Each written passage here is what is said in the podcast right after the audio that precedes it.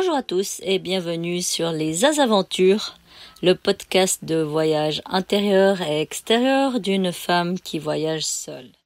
Voici donc la deuxième partie du podcast Mes petits bobos et elle va correspondre à la partie de vie sur Manta.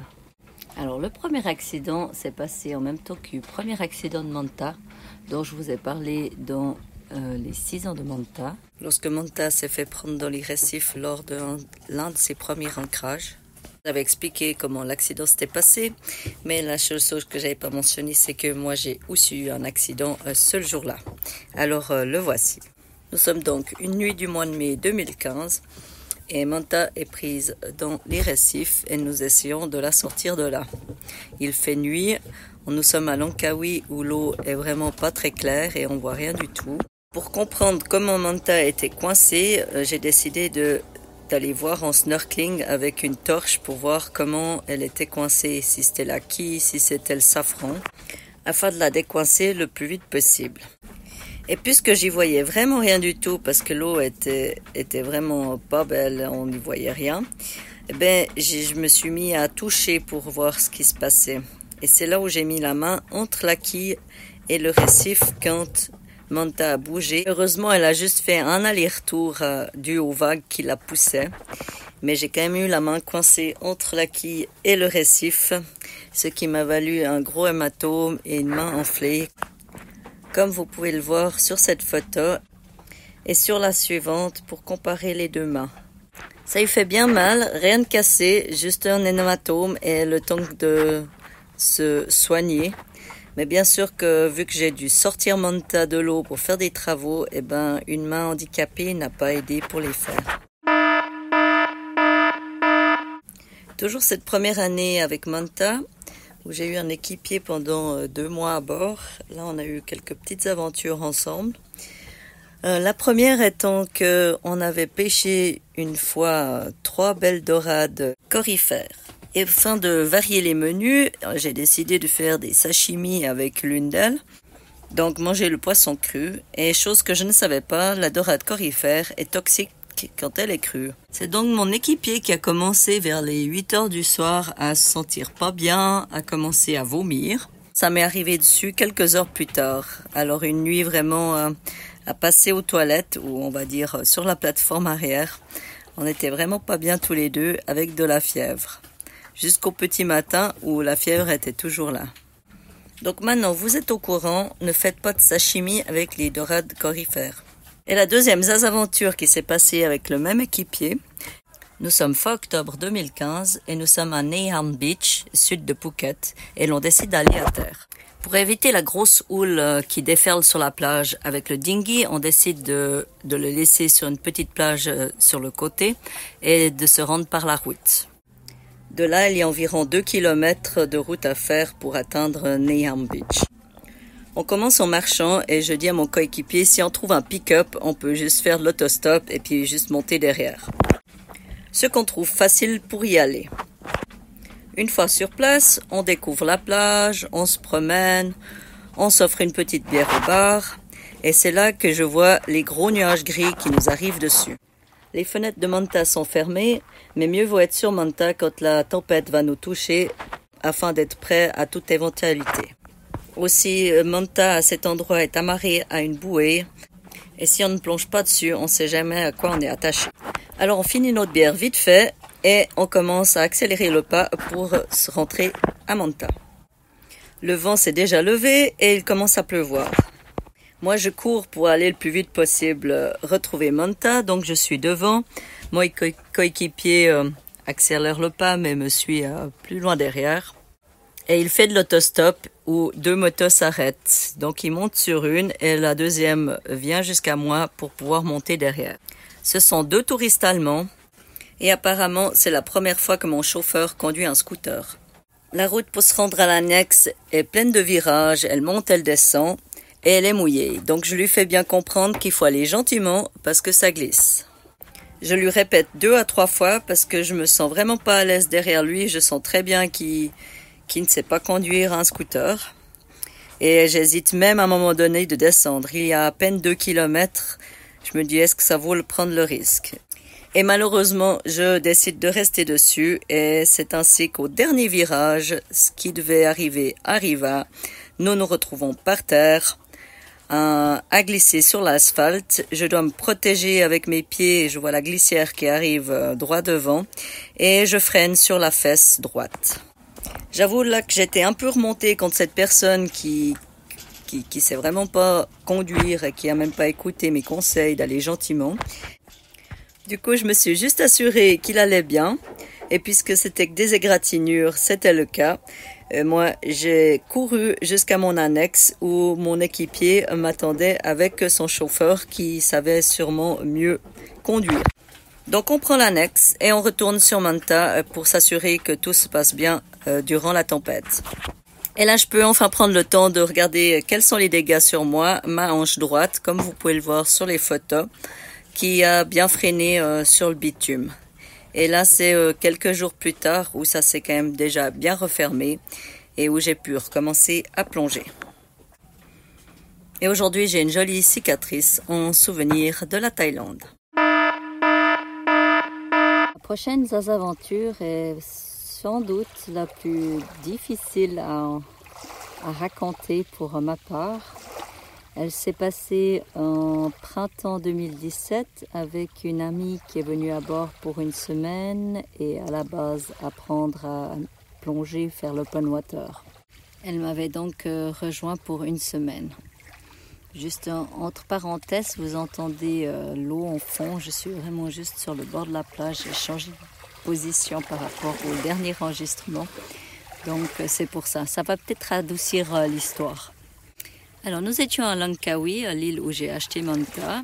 Puisque les premiers jours euh, de la venue de ma copine, euh, la météo ne s'annonçait pas trop clémente pour la plongée, nous avons décidé de visiter un peu l'île. Donc ce jour-là, c'était aller visiter les chutes d'eau qui se trouvent près du port de Telaga où nous étions ancrés. C'est une jolie balade d'une heure pour arriver au pied de ces cascades, euh, chutes d'eau qui sont euh, jolies, environ une dix, quinzaine de mètres de hauteur, et où je suis allée déjà plusieurs fois à chaque occasion que j'ai pu emmener euh, des amis pour les voir et s'y baigner. Donc il pleuvait légèrement et donc la route était mouillée. Nous sommes arrivés à ces cascades et, et puis j'ai l'habitude d'aller m'allonger juste sous la chute et de baigner dessous. C'est là où l'erreur est arrivée. Et ben, j'ai escaladé les rochers comme à l'habitude quand euh, normalement ils sont secs. J'arrive au sommet et ma copine qui me suit de près juste derrière, au moment de faire un des derniers pas, son pied dérape et je la vois partir en glissade sur ce rocher glissant sur environ 5-6 mètres. Et euh, bien sûr qu'il y a des rochers partout autour, donc l'arrivée c'est dans les rochers aussi. Et là, je peux vous garantir que la vitesse qu'un corps peut prendre en glissant, c'est vraiment impressionnant. Et franchement, en, ressortant cette histoire, c'est vraiment, j'ai de nouveau cette image qui me remonte là, dans, plein dans les yeux. Et euh, c'est, euh, comme je dis, elle n'est pas facile à expliquer cette histoire. Il y a vraiment plein d'émotions qui remontent. Et euh, bah, c'est clair que la copine se reconnaîtra tout de suite quand elle les réécoutera. Et je serais intéressée de savoir euh, ce qu'elle en dit. Mais continuons donc l'histoire. Donc euh, moi je la veux partir en glissade. Et la deuxième erreur que je fais, euh, je fais un pas en avant pour vouloir l'aider. Et de toute façon elle était déjà loin. Et de fait de faire ce pas, eh ben c'est moi qui pars à la même face, à la même façon en glissade pour descendre ce gros caillou glissant. Nous nous retrouvons toutes les deux au bas de ce rocher. J'ai pu juste éviter euh, ma copine euh, qui était déjà un peu euh, en état de choc à ce moment-là. Et nous sommes tous les deux conscients. Heureusement, personne n'a été heurté à la tête. Mais vraiment, ouais, on va dire en, état de choc de ce qui vient de nous arriver. On vérifie nos corps. rien n'a l'air d'être cassé, heureusement aussi. Euh, mon ami a une grande douleur euh, au pied droit, côté de la cheville, et elle s'est ouvert euh, une partie du talon. Et moi, euh, j'ai pas vraiment de d'hématome spécifique, juste un peu étourdi de la situation.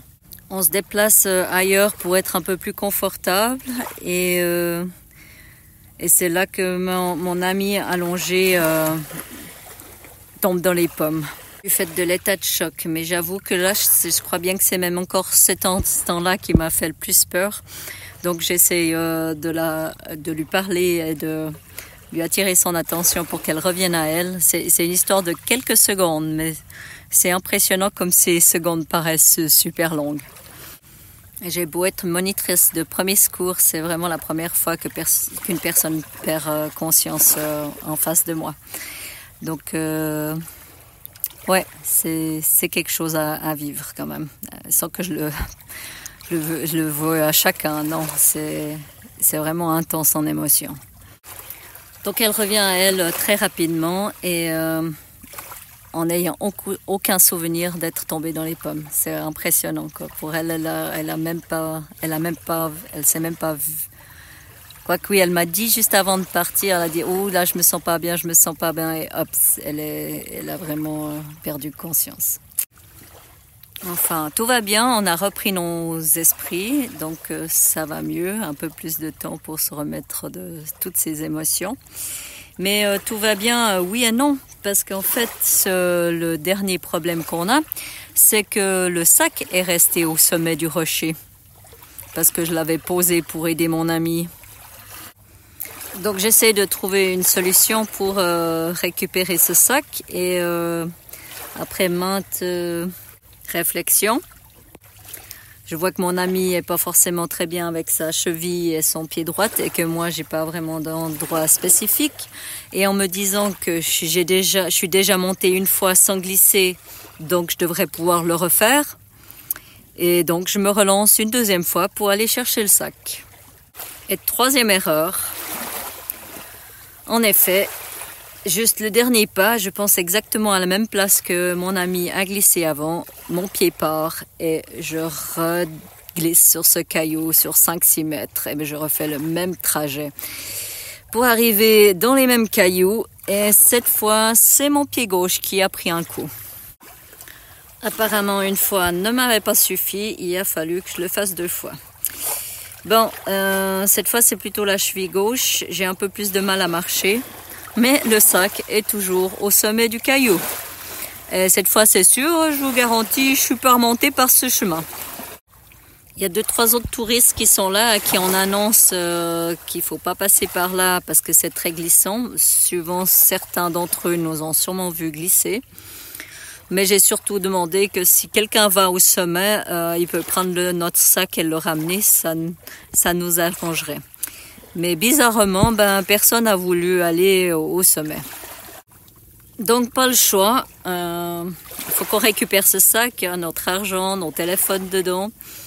Donc euh, je suis là moi amochée, donc euh, je me lance, mais cette fois par un autre chemin, plus sur la gauche, qui suit plus euh, le lit de la rivière et d'autres rochers, donc j'ai jamais passé, en me disant qu'il y a un espoir que je puisse passer par là. Et là, je peux vous dire comme c'est impressionnant. Euh, ça m'a pris, je pense, 20 à 25 minutes de faire de l'aller-retour pour aller chercher ce sac. Alors que ça, je sais pas, il y a peut-être que 20 à 30 mètres à faire.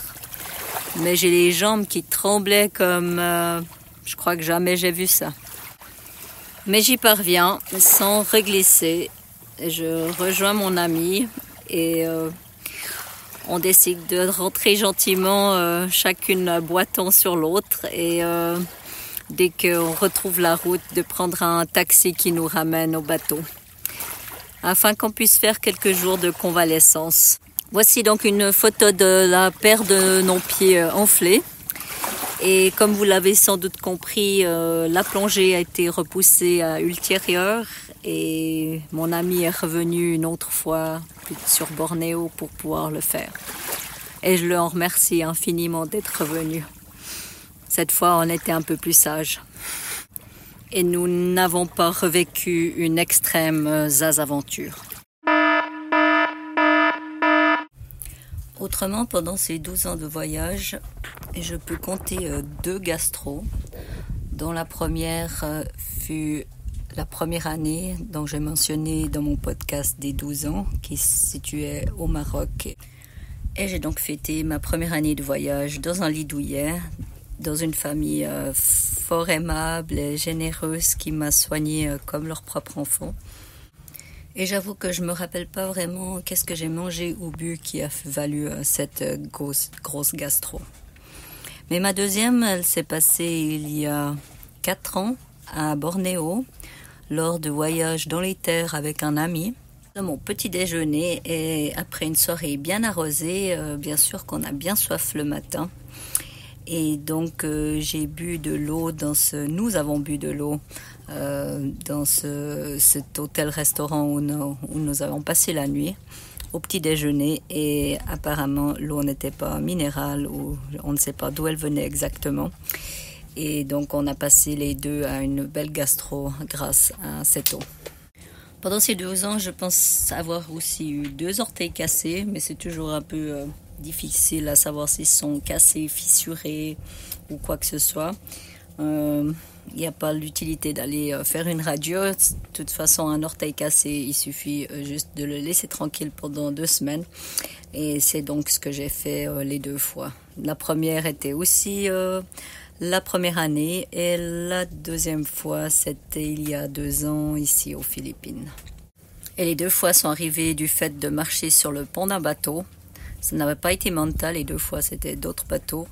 Mais ça prouve que chaque fois que vous marchez sur le pont d'un bateau, il faut être vraiment très attentif où vous mettez les pieds parce qu'il y a toujours plein de choses euh, sur le chemin. Là, nous arrivons à la dernière aventure euh, que j'aimerais vous partager. Elle concerne aussi un peu Pépette. Et donc, euh, la voilà. Nous sommes juin 2019 à Puerto Princesa Pépette a plus d'une année et ça fait un moment déjà que j'aimerais la stériliser parce qu'elle est en chaleur euh, depuis un bon moment. Et je vous promets que vivre une semaine avec une pépette en chaleur à bord, c'est pas facile et vous dormez pas beaucoup la nuit. Donc à Puerto Princesa, j'ai eu l'opportunité de trouver un vétérinaire qui pouvait la stériliser. Et pour être solidaire avec elle, j'avais un implant d'hormones dans le bras, que cela fait une année qu'il n'était plus utile et que je voulais aussi euh, faire enlever depuis un moment. Donc j'ai essayé de trouver un hôpital ou un gynécologue qui était euh, content de me l'enlever. Puisqu'on est sur le sujet, euh, j'aimerais mentionner que j'avais arrêté la pilule avant de partir. Donc je suis partie sans moyen de contraception et, et complètement libre de tout ça il y a 12 ans quand je suis partie avec le vélo. Et en 2014, j'ai décidé de mettre cet implant. Je me rappelle plus vraiment les raisons, mais aujourd'hui, je reconnais que c'était une grande erreur et que je regrette un peu. Et principalement pour le fait que mes règles se sont pas arrêtées, qui était un des buts principaux. Et au lieu de ça, je les ai eues beaucoup plus douloureuses. Mais revenons donc à cet implant que je veux enlever le même jour que je fais stériliser Pépette pour solidarité. Il m'aura fallu déjà de faire euh, trois hôpitaux pour trouver un endroit, donc environ déjà trois heures de recherche pour trouver enfin une personne qui est d'accord de me l'enlever. Et donc je suis euh, dans la salle d'attente euh, avec toutes les personnes autour. Il y a du monde. Une bonne une heure et demie d'attente pour finalement être pris. Donc j'explique euh, au médecin ce que je veux, se faire enlever euh, cet implant. Et je lui dis qu'il n'y a pas besoin de m'endormir, il y a juste à ouvrir ici, tirer le morceau, et puis c'est tout. Oui, je sais, je suis en train d'expliquer le job à un docteur, qu'est-ce qu'il doit faire. Mais dans ces pays, euh, on ne sait jamais quelles études ils ont fait. Et suivant comment, des fois, on a plus de, de connaissances du sujet. Et j'avoue avoir pensé plusieurs fois à le faire moi-même aussi. Mais euh, j'ai un peu renoncé quand même. Donc il prend le scalpel, il coupe et il commence à tirer dessus, mais ça vient pas. C'est clair que la chose qui n'avait pas été très considérée, c'est qu'il y a, ça fait quatre ans que j'ai ce morceau euh, sous ma peau, et bien sûr que la chair a grandi autour, et donc c'est attaché à ce petit morceau de plastique. Donc il doit grailler un peu à droite, à gauche, de tous les côtés pour pouvoir le libérer. Et un, un travail que je pensais que ça durerait 5 minutes, finalement on a pris 10 à 15 sans anesthésie locale. Alors au bout d'un moment de graillement de chair, ça commence à faire mal. Mais je suis restée forte et solidaire en disant c'est pour Pépette, c'est pour Pépette, c'est pour Pépette. Et finalement, euh, il a pu enlever le morceau de plastique. Et pendant ce temps, Pépette s'est fait stériliser avec anesthésie et sans souffrance.